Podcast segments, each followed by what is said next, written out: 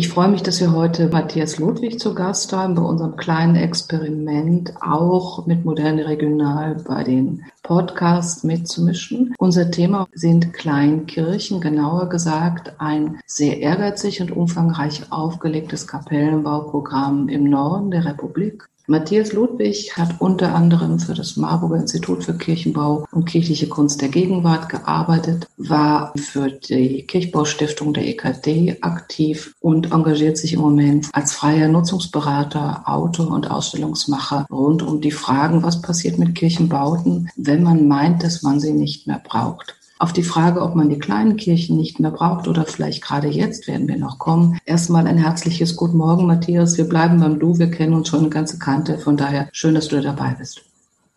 Ja, danke schön für die Gesprächsmöglichkeit.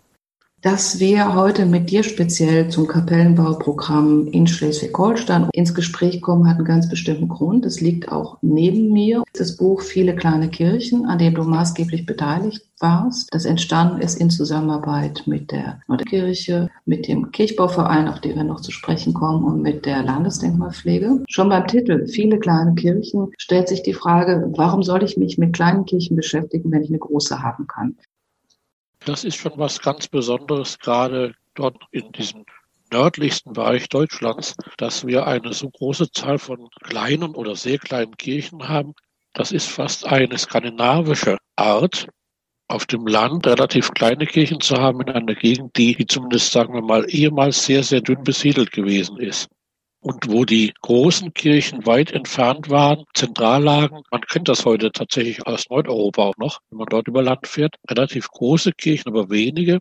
Da hat man nach dem Zweiten Weltkrieg in Norddeutschland versucht, Abhilfe zu schaffen und die Entfernungen zu reduzieren, zu verkleinern. Das ist eine Besonderheit, aber wir haben auch in anderen Teilen, auch Deutschlands, kleine Kirchen und ich finde schon, dass kleine Kirchen eine Besonderheit darstellen, weil sie eine ganz andere Bezugsatmosphäre geben also Gottesdienst auf wenigen Quadratmetern ist natürlich eine ganz andere Nähe zwischen Gemeinde und Liturg oder Liturgin als in einer großen Kirche. Also das hat ganz viele Spannungspunkte im Gottesdienst hingeschehen, natürlich auch im Anschauen, auch in der Frage der Monumentalität und der Bescheidenheit, was ja nun auch theologisch interessante Aspekte sind. Von daher diese kleinen Kirchen haben was sehr Anmutendes, aber auch was sehr Besonderes in ihrer Art und stellen eigentlich fast auch eine eigene Gattung dar.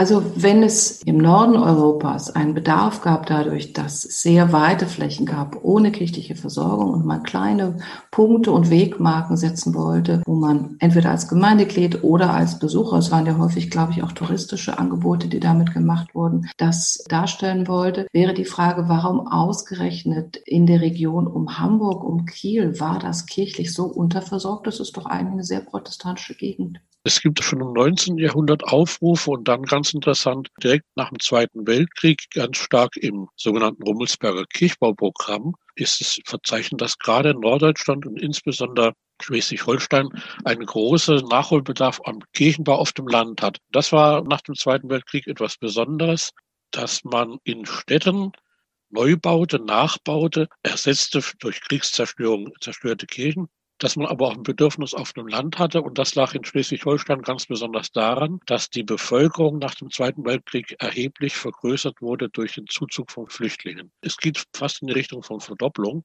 innerhalb von kurzer Zeit. Und da kamen viele Leute aufs Land. Da war dann die Frage, wie können die kirchlich versorgt werden, dass sie auch bei der Kirche bleiben. Sie kamen oft aus Nordostdeutschland, also aus Pommern oder aus Ostpreußen. Und das waren teilweise auch konfessionell nochmal Verschiedenheiten. Das versuchte man alles etwas aufzufangen, dass man sagte, wir müssen auf dem Land präsent werden. Wir haben zu große Abstände. Also viele Leute mussten auf dem Land vielleicht ein, zwei Stunden zur nächsten Kirche zu Fuß gehen. Einen Weg gerechnet. Das war dann eben auch bei bestimmter Witterung ganz schwer möglich. Und von daher versuchte man jetzt in die Fläche zu gehen. Es hat sich dann ein Verein gegründet, 1957, Pastor Gleis war damals der Spiritus Rector, könnte man heute sagen, der das Anliegen vortrug und sagte, wir müssen auf dem Land endlich was tun. Und dann entstanden ab 1958 erste kleine, sehr kleine Holzkirchen. Dann ging das später in ein offizielles Programm der Landeskirche, damals noch Schleswig-Holsteins, dann über. Wenn man jetzt am Titel des Buches sich langhangelt, viele kleine Kirchen, Das heißt, es ging auch um eine große Stückzahl in relativ wenigen Jahren. Bartning hat das ja mit den Notkirchen vorgemacht, dass eine Serie, eine standardisierte Serie auch eine hohe Qualität bedeuten kann. Aber wie setzt man das um oder wie ist das Kapellenbauprogramm damit umgegangen? In einer kurzen Zeit, ich glaube am Ende waren es über 80 Kapellen oder Kirchen, die entstanden sind. Wie ist man vorgegangen, um zum einen den Preis niedrig und die Qualität hochzuhalten? Also am Anfang stand der Kirchbauverein, der hatte ausgegeben eine Kirche für 25.000 D-Mark. Und nach diesem Ansinnen wurden zwei Kapellen auch gebaut, und zwar äh, eine in Schinke äh, zwischen Rendsburg und Kiel, eine andere in Groß-Vollstedt, das ist südwestlich von Kiel, da hat das Architektenpaar Vogt tatsächlich zwei Kirchen einer großen Spartanität und einer großen Bescheidenheit gebaut, die heute auch noch beide stehen, eine auch unter Denkmalschutz gestellt und die diese Nachfolge eigentlich auch von Bartning, dieses Serienbauen, dieses Wiederholen aufgenommen hat und wo man mit diesen bescheidenen Mitteln vorankommen wollte, relativ schnell. Die Landeskirche hat dann gesagt, wir wollen doch etwas Steinernes, Festes, Dauerhafteres errichten. Und es wurde dann 1960, 61 das sogenannte Kapellenbauprogramm eingerichtet. Das war zunächst mal ein Finanztitel der Landeskirche. Die Gemeinde bekam 50.000 D-Mark für den Neubau eines Kirchengebäudes, wesentlich für die Hülle, für den Außenbau. Die Gemeinden mussten dann das Innere dazu tun, also die Einrichtung war Sache der Kirchengemeinde. Und man hatte dann so die Vorstellung, fünf bis zehn von solchen Kirchen pro Jahr nachzubauen, also dass man in relativ kurzer Zeit relativ viele Kirchen bauen kann. Dazu richtete man einen äh, Architektenwettbewerb ein und bat also Architekten aus ganz Norddeutschland, Schleswig-Holstein, aber auch Hamburg und darüber hinaus Musterentwürfe, die man nachbauen wollte. Ein Entwurf sollte mehrfach oder vielfach gebaut werden können.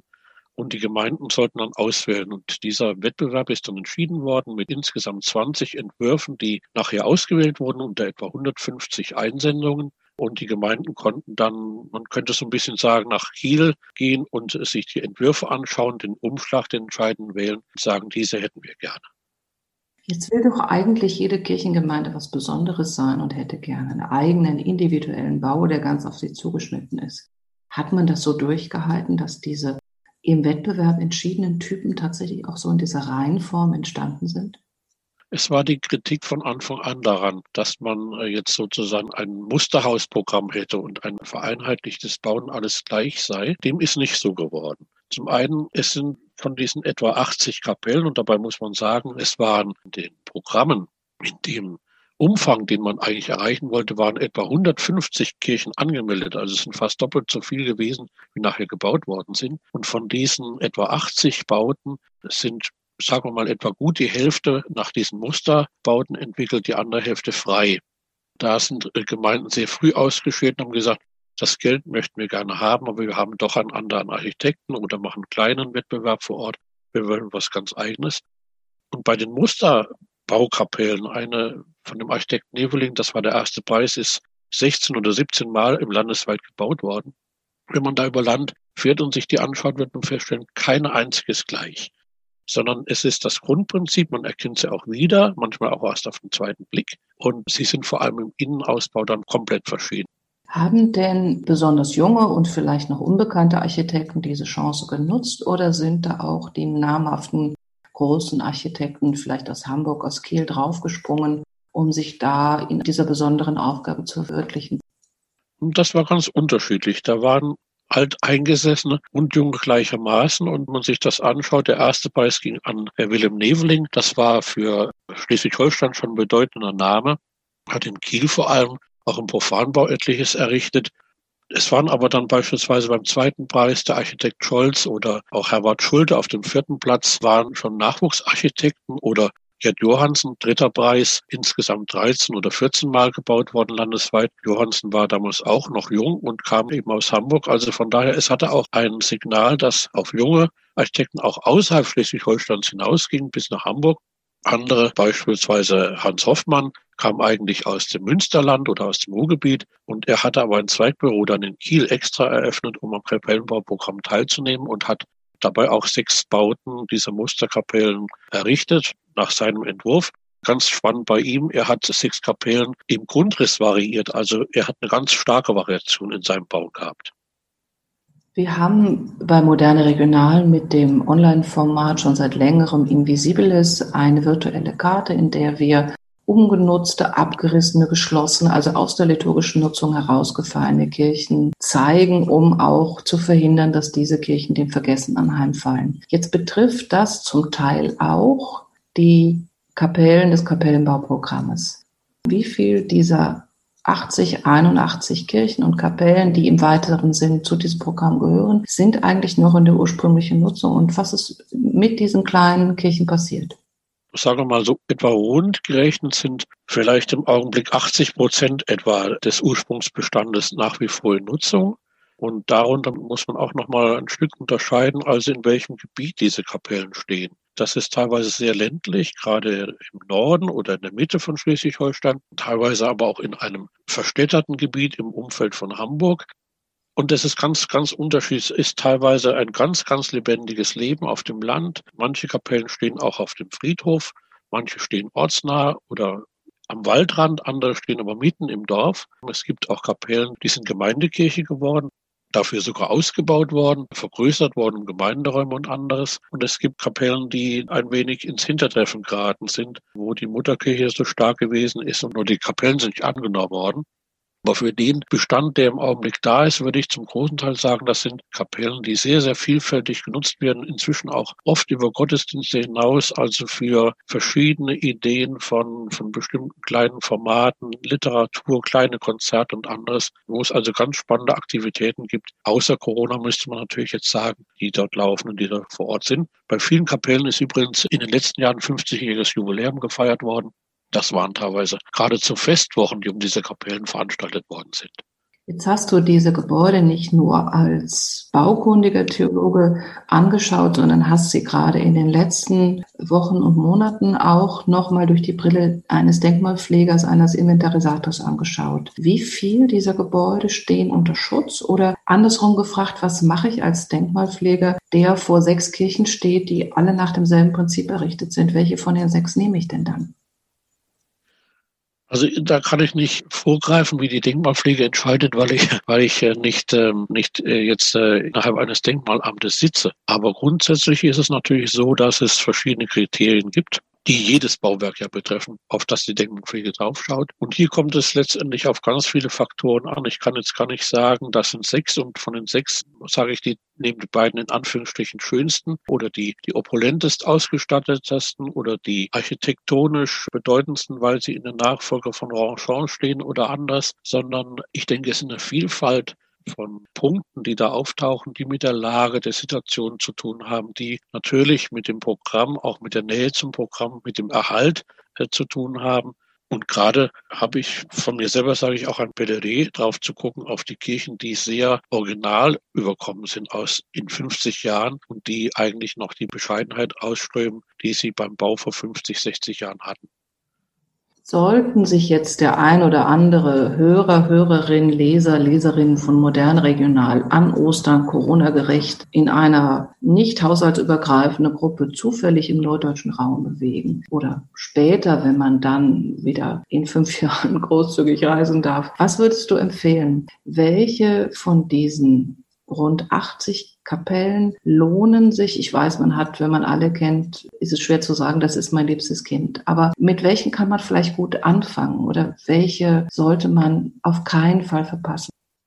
Also ich nenne mal tatsächlich vielleicht die beiden Spannungspole. Und das eine wäre die Kapelle in Schinkel, 1960 gebaut von dem Architektenpaar Vogt.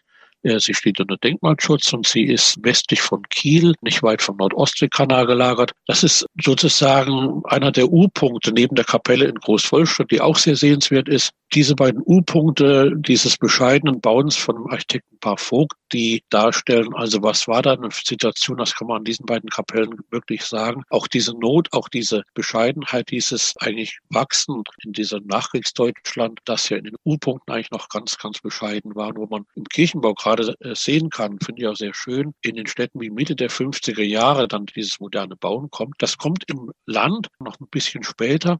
Die Kapellen, gerade in Norddeutschland, stehen für mich ein Stück weit, dass die Nachkriegsmoderne auf dem Land angekommen ist, 1960, 61. Und das kann man an dieser Holzkapelle in Schinkel eigentlich sehr schön sehen. Und dann der Gegenpol würde ich sagen, Bliesdorf, nicht weit von Oldenburg in Holstein. Die Kapelle Bliesdorf ist gebaut worden von dem Architekten Otto Andersen. Und wer die Kapelle oder die Kirche in Ronchamp Frankreich kennt, diesen Urbau der Nachkriegsmoderne, der wird sie in Bliesdorf miniaturisiert finden. Ein ganz den Ideen des Rechtecks widersprechender Bau, im Prinzip eigentlich eine gebaute Skulptur.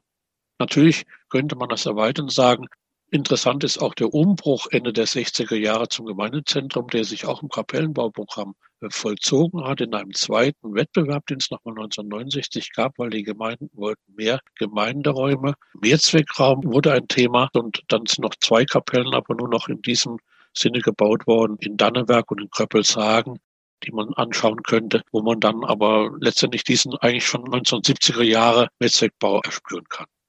Jetzt hast du schon den Bogen aufgespannt der Entwicklung, die schon im Kapellenbauprogramm selbst enthalten ist, vom eher auf den Gottesdienst her konzentrierten Raum hin zu einem sich entfaltenden, auf die Gemeindearbeit hin öffnenden Raum. Jetzt bliebe die Frage, ist ein solches Programm mit kleinen Kirchen oder ist überhaupt das Format einer kleinen Kirche etwas, was Zukunft hätte, wenn man heute noch mal loslegen würde? Es suchen doch eigentlich alle eher die Leuchttürme oder die großen Ikonabeln. Das ist eine ganz spannende Frage, weil wir beobachten im Kirchenbau eigentlich seit Jahren, dass man eigentlich nach wie vor sehr sichtbar sein möchte. Das war übrigens mal im Ende des Kapellenbauprogramms anders als die Kirchtürme, nämlich damals nach 1968 in vielen aus letztendlich ideologischen Gründen und die sind inzwischen längst wieder da. Und dann zeigt sich beispielsweise bei so etwas im Kirchenzentrum in München-Riem eine enorme Baumasse, ökumenisch sogar angesiedelt, das heißt mit zwei Kirchenräumen, evangelisch und katholisch. Und schaut man beide Räume an, dann sind sie eigentlich Kleinkirchen. Das ist sehr oft zu beobachten, dass wir eigentlich ganz oft heute Kirchenräume haben bei Neubauten, die nur noch vielleicht für 100, 200 Gemeindeglieder dienen können. Das haben diese Kleinkirchen hier in Norddeutschland schon gehabt. Von daher sind sie eigentlich zukunftsträchtig. Ich denke, sie sind aber auch noch auf eine andere Weise zukunftsträchtig, weil ich denke, dass diese Räume ganz viel Möglichkeit bieten, auch im ländlichen Raum Experimentelles zu entwickeln. Da sehe ich auch bei manchen Kapellen auch Ansätze, dass man sagt, da kann man eigentlich Gottesdienst mal ganz anders machen. Da kann man etwas ausprobieren und versuchen. Da kann man andere Formate entwickeln, bevor man die im großen öffentlichen Raum in der Stadtkirche oder in der großen Marktkirche hat, könnte man dort auch mit verschiedenen Ansätzen etwas formulieren. Und ich glaube, zumindest im Augenblick sind wir so flexibel, dass wir mal hinfahren können, vielleicht in Jahren nicht mehr. Vielleicht ist dann aber, wenn wir weniger fahren, wenn wir aus klimatechnischen Gründen sogar weniger fahren können oder dürfen, wie auch immer, vielleicht ist dann doch eine nahe Kirche, eine gute Kirche die wir doch wieder fußläufig erreichen können.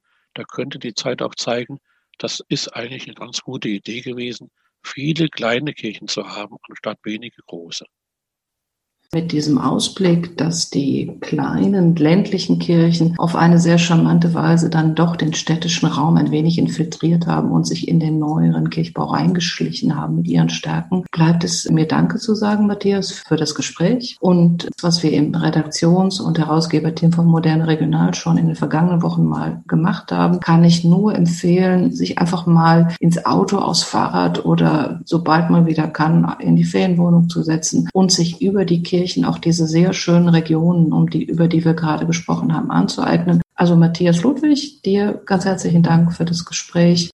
Und jetzt werden sich hoffentlich die ein oder anderen Gemeinden im oberen norddeutschen Bereich freudig wundern, wenn Architekturbegeisterte in einem noch größeren Maße zu diesen Kirchen pilgern, als sie es vorher schon getan haben.